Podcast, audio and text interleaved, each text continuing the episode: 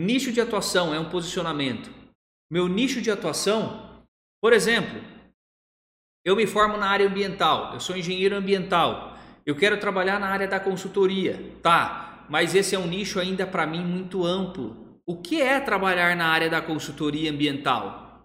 É um nicho de mercado, mas eu preciso detalhar um pouco mais isso. Eu preciso ter um pouco mais de clareza desse nicho. O que, que eu faço? Eu tiro mais informação disso. Dentro da consultoria ambiental, o que eu gosto ou o que eu quero oferecer ou o que eu tenho condições de oferecer, eu vou subnichar, é o nicho do subnicho. Dentro da consultoria ambiental, eu vou trabalhar com licenciamento ambiental. Já está ficando mais claro. Dentro do licenciamento ambiental, eu vou trabalhar com exigências técnicas, no atendimento a exigências técnicas. É o nicho do subnicho do subnicho.